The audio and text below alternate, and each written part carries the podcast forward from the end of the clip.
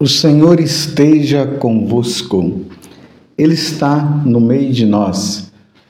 Proclamação do Evangelho de Jesus Cristo, segundo Marcos. Glória a vós, Senhor. Naquele tempo, chegaram a mãe de Jesus e seus irmãos. Eles ficaram do lado de fora e mandaram chamá-lo. Havia uma multidão sentada ao redor dele. Então lhe disseram: Tua mãe e teus irmãos estão lá fora à tua procura. Ele respondeu: Quem é minha mãe? E quem são meus irmãos?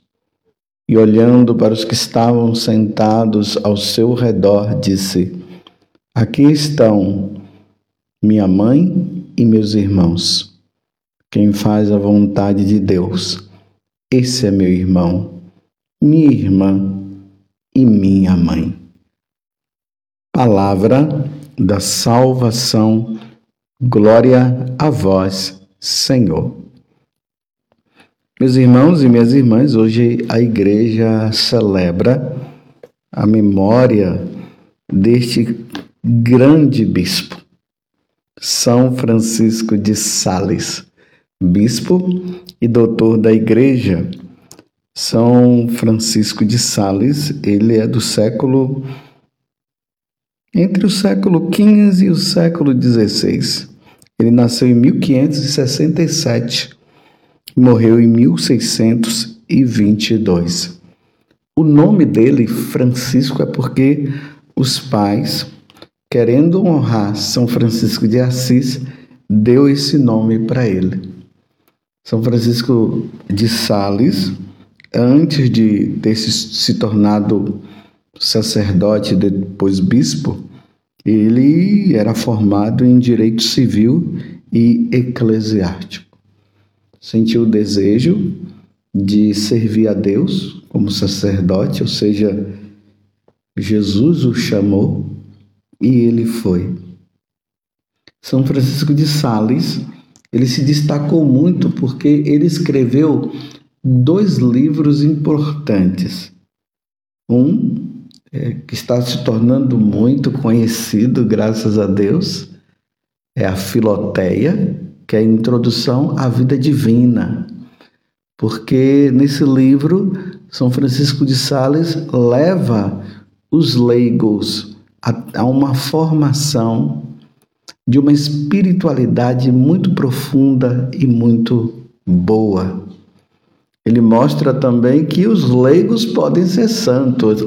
Antigamente parece que se tinha uma visão assim da igreja que só quem atingia o grau maior de santidade eram os consagrados. Claro que os consagrados são chamados a uma vida radical. Mas São Francisco de Sales, ele começou a mostrar que a vida, é, a santidade, ela pode ser atingida dentro do seu próprio estado de vida. Um, um professor pode ser santo e precisa ser santo. Um agricultor deve ser santo.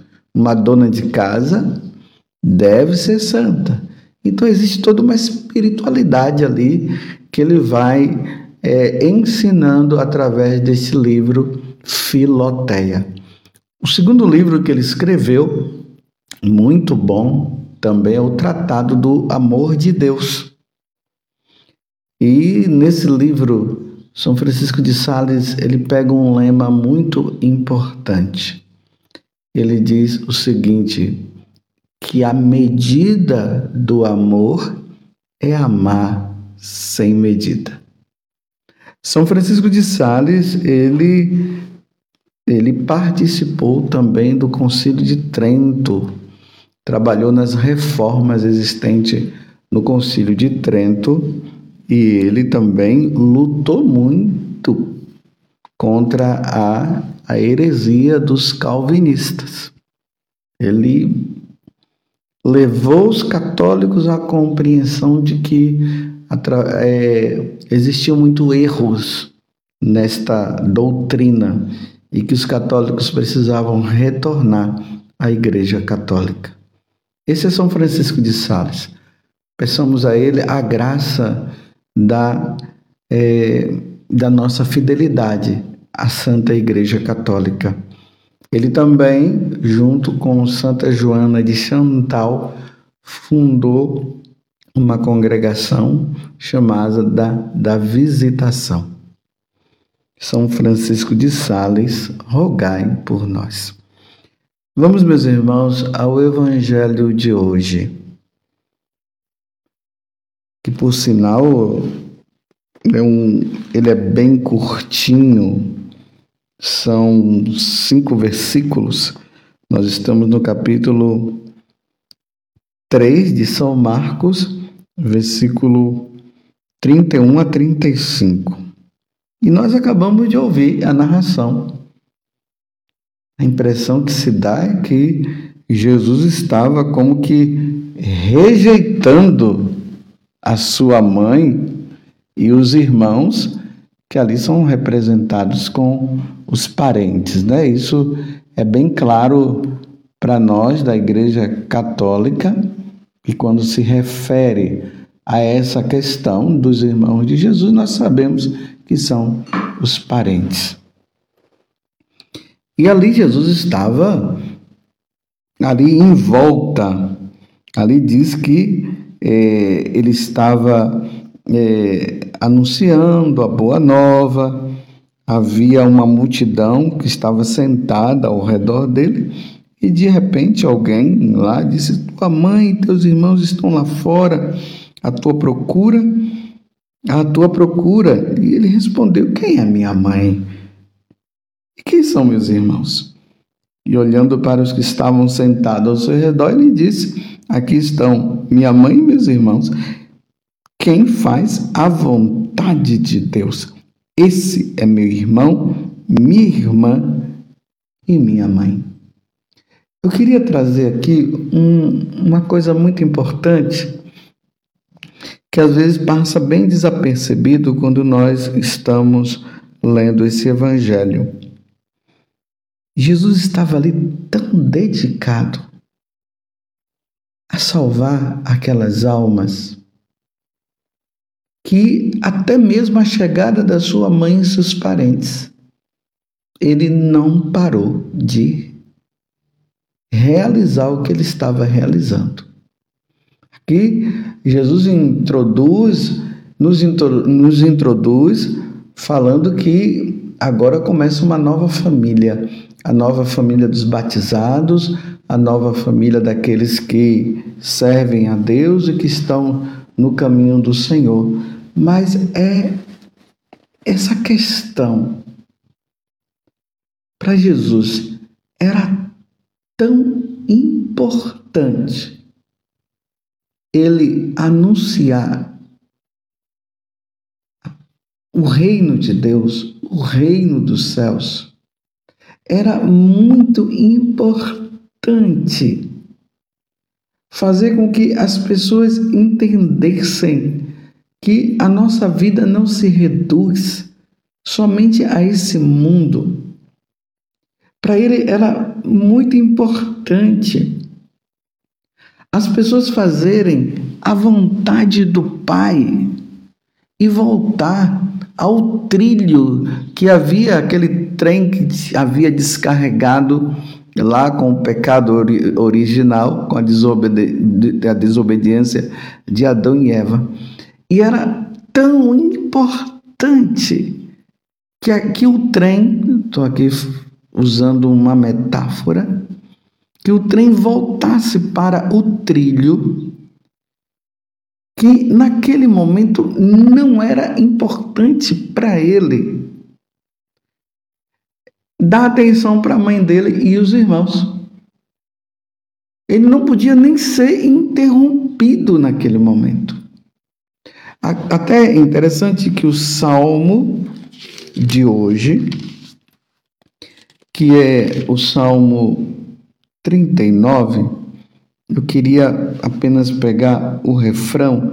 Diz assim: Eis que venho fazer com prazer a vossa vontade, Senhor. Essa era a vontade do Pai, que nenhum dos seus se perdessem. Ninguém poderia se perder. É aquela questão do salvar almas. As almas precisam ser salvas. Elas não podem se perder, ao ponto de que a dedicação dele estava toda voltada para, para salvar as pessoas.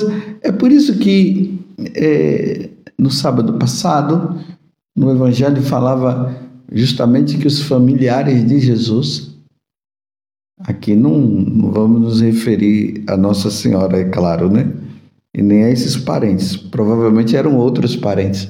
Estavam chamando Jesus de, de louco, dizendo que Jesus estava fora de si, porque era tanta gente indo atrás dele. E ele se dedicando ali em pregar, em anunciar a boa nova, em curar as pessoas, expulsar os demônios, que ele não tinha nem tempo para comer e os parentes não estavam entendendo isso.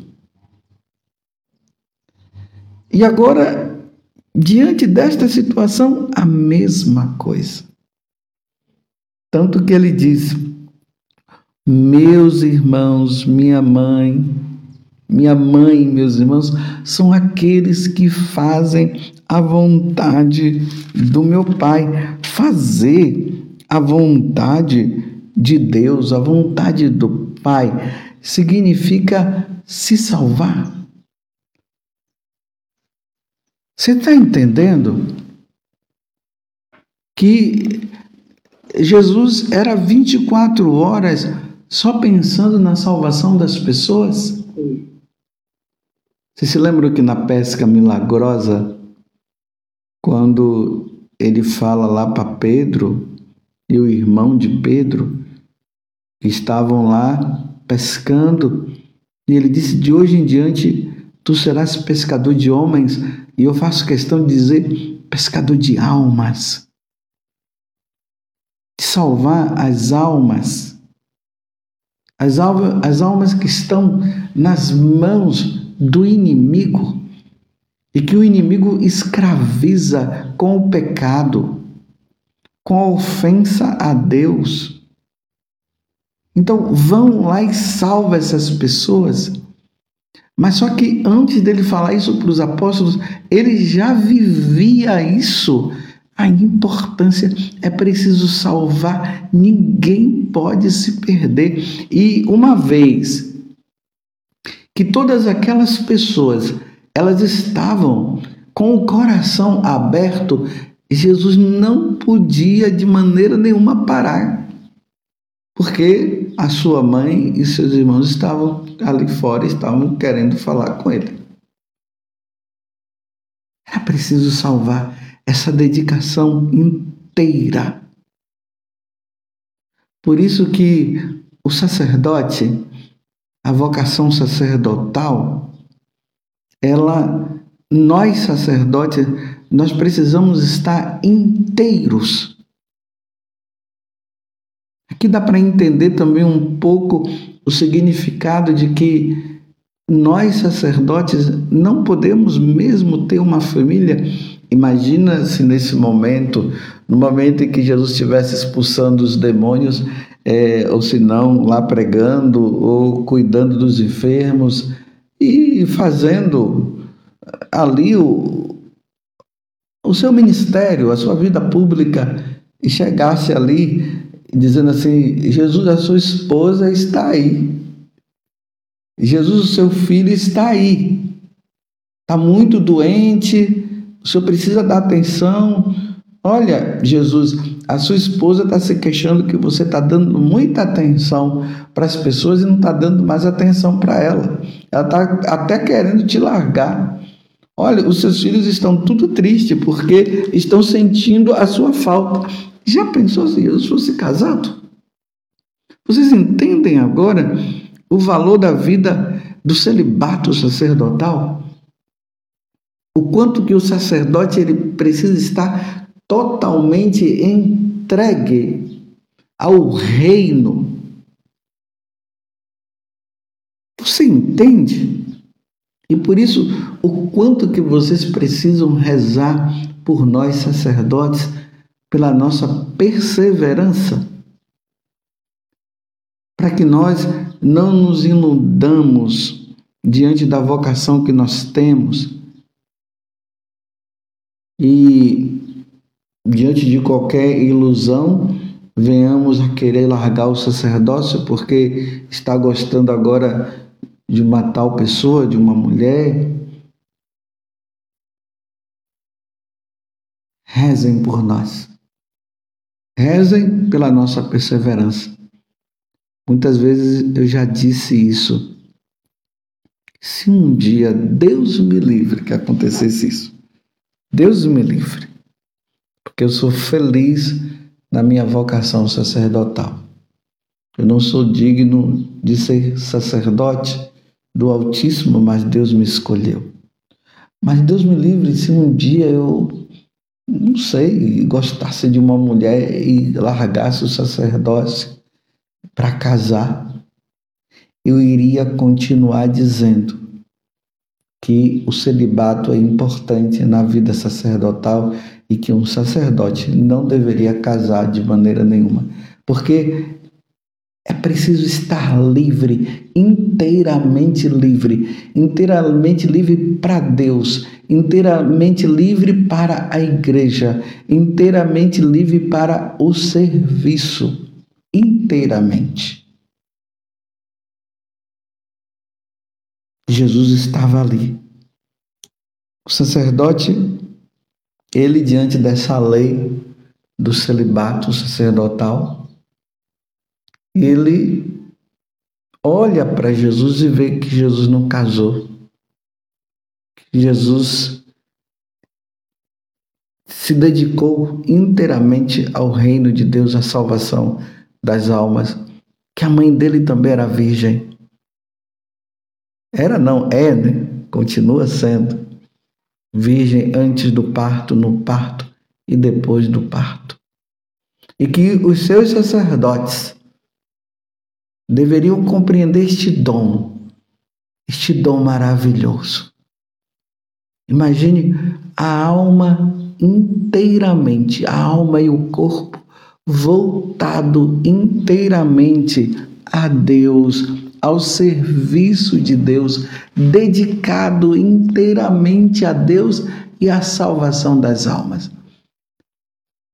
Que coisa sublime, que dom maravilhoso renunciar de ter uma mulher, de ter os filhos, que é uma graça natural na vida do ser humano.